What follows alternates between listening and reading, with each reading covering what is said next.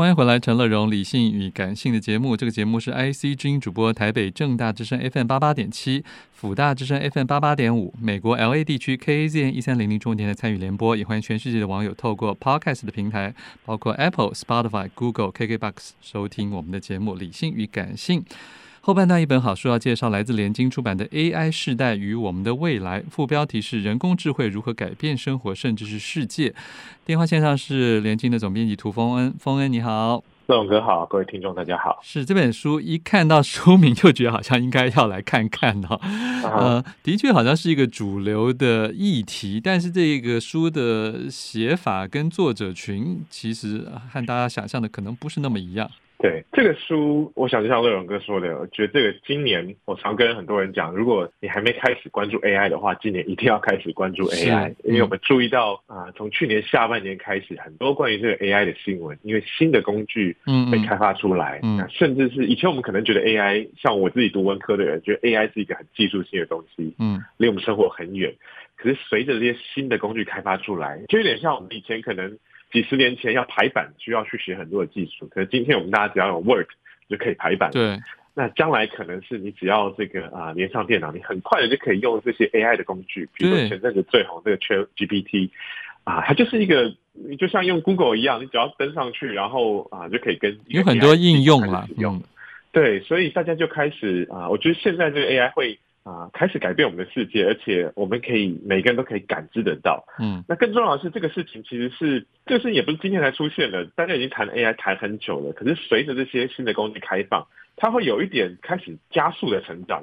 那自我学习，然后啊，越来越多新工具开发出来。嗯，所以我觉得。在去年年底啊出这本书，其实当然没有预知到说会有这些新的工具在这时候登场，可是是一个很好的事情。了解。那刚刚啊我们也提到这三个作者，这个书其实是一个合写的书了。嗯。这三位作者分别是这个亨利季辛吉，好像这个很多听众都很熟悉的，已经非常高龄的老人。嗯。他去年已经，我如果没记错的话，他应该是九十九岁，快一百岁。但还去达沃斯论坛哦。他也很厉害。那他到现在还很活跃的，在那边然后指指点江山这样。没错没错，他还是会去问他很多这个世界的各种 局势这样子。嗯，那啊，呃、第二位是基辛吉的书就已经我觉得就很很有分量了。嗯、可是这个书的特别就是他基辛吉跟呃 Eric Schmidt，他是前 Google 的 CEO。哦，那我们大家可能知道 Google 是两位年轻人创办的，但是真的把 Google 带成一个我们今天所知这种大公司，就是这一位哦 Eric Schmidt。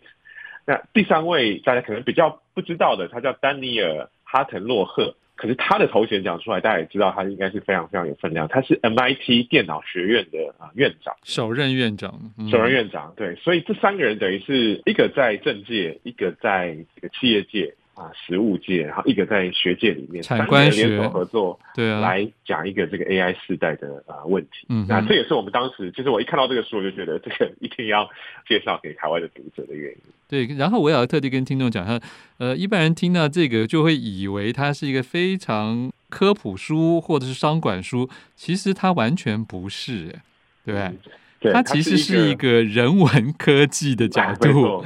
没错啊，所以我觉得光是这个的概念，大家也一方面被这个书名吸引，可是二方面你千万不要以为是来从这个书学什么技术的，不是，它是要从一个大的视野、大的画面来让你知道你有可能会活在一个什么样的未来里面。对这个书，另外一个是说，我想要跟大家说明一下，这个书啊，其实篇幅并不大。对，它大概两百五十页以内。那大家可能因为我们刚刚讲到这三位都是啊重量级的学者，也成为合写一部多么分量的书。其实还好，真的就是这个啊篇幅很短，可是他的确是，他也讲的技术层面并不多。虽然有提到一些这种概念性、嗯嗯技术性的发展，它主要是从一个社会人文啊历史，甚至是有一点哲学的角度去讲人工智慧在啊人类社会里面可能会带来的意义。嗯嗯啊，我觉得也是这三个人不同的背景才会有这样一个很特别的书出现。像我一开始提到的，我觉得这个 AI 这样一个问题或议题，在接下来世界里面一定是会非常非常受到瞩目的。嗯，那我也觉得正好有这三个人啊，可以为大家一起来认识这样一个新领域的发展。这个书的英文封面其实很有趣。英文封面其实完全就是放这三个人的名字，然后加书名，就非常非常简单。那啊，我觉得他要传达讯息，也就是说这是一个重要的议题。有三个非常有这个分量的资格或分量的人来为你解说这样的议题。嗯哼，我觉得前面很有意思，他前面就像你刚才说的，他从比较哲学、认知、理性，甚至第二章还蛮严肃的哦，就讲到 这个很哲学概念。我就说他其实也想让让大家有一个有一个脉络，就是对他很关注人以前自豪的是什么。那现在这个自豪的这个部分的特质已经产生什么样的松动跟变化，以及未来人还要靠什么来证明自己是人？我觉得这个是可能是贯穿全书更哲学的这一面。对。我觉得谈到人工智慧，大家真的很直觉，大家都会觉得这是一个很技术性的问题。对啊，就以为是个机器人在你旁边走来走去这样子。对，然后我们可能看一些科幻电影这样子，嗯、但是啊、呃，其实很多科幻电影某个程度上也是在探索同样的议题，就是说。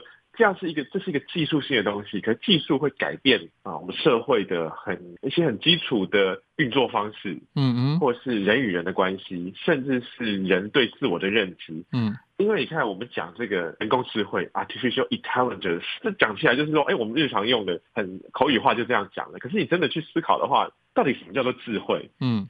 啊，什么样的人是有智慧的？那机器可以达到我们所认知中的智慧吗？这其实牵涉到一些比较抽象、比较哲学的命题。嗯哼，那做技术的人，其实他们也去思考这个，因为他们需要去理解说，到底所谓智慧是什么意思，他才可能去探索说机器。或是电脑有没有可能去模拟我们今天所谓的智慧？是，所以这背后的确牵涉到了很多大范围来讲，是它对于整个社会、对于国家、对于甚至是这里面有一章很有意思，我觉得这可能是基辛级比较关心的问题，就是说人工智慧其实是会改变国际政治，还有军事呢？对，这个是过去我们在谈人工智慧的时候比较少去谈的面向，我们可能要从商业的角度讲说，哦，有哪些新的机会出现啊？有哪些新的服务出现？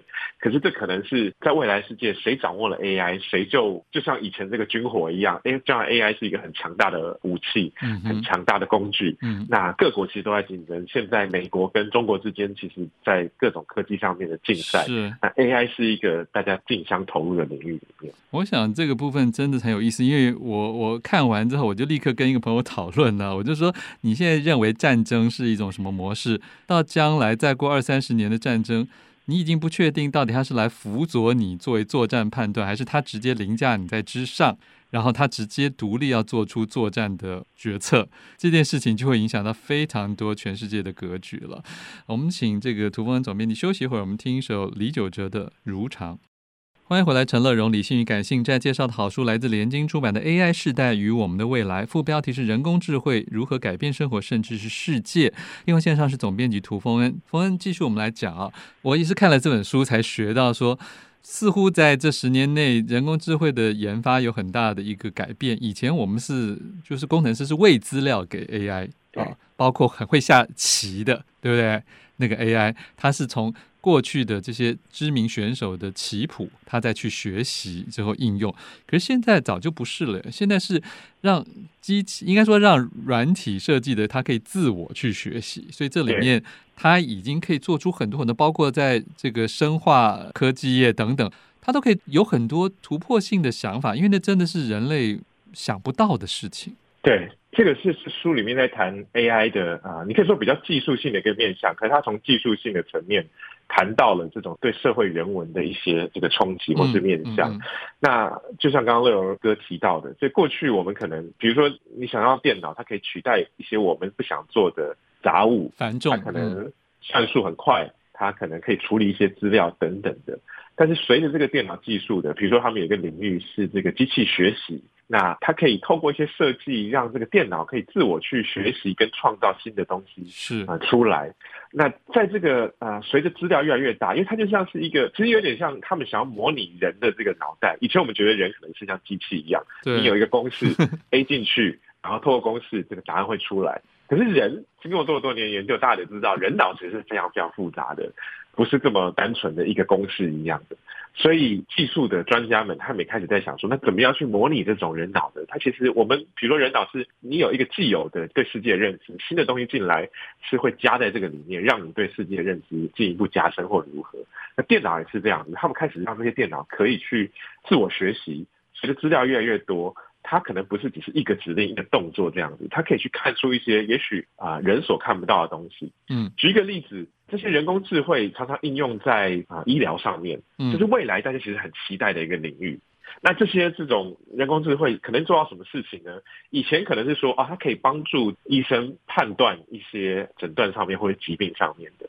但是现在他们发现说，这些人工智慧的这个科技可以看到，甚至是以前可能是医生所看不到的东西。嗯哼，比如说一张这个 X 光片，那以前可能医生看到了某些东西，可是你大量的把这些医疗影像给电脑看了之后，它可能会看到我们以前我们以为我们都知道，可是其实是里面有些细节是啊我们过去所不知道的。是。那我刚刚描述的这个过程，当然你说从医疗上面是一件好事嘛，对不对？因为我们可能是啊，比如说你这个发现说啊，癌症的人可能其实是有些迹象是早期就可以发现的，可是以前我们不知道，可是现在透过了 AI 技术，我们可以发现。但从另外一个方面来讲，他发现之后，可能他要做一些决定啦。他做一些决定，对呀、啊，那个决定不见得是符合人文伦甚至伦理的决定啊。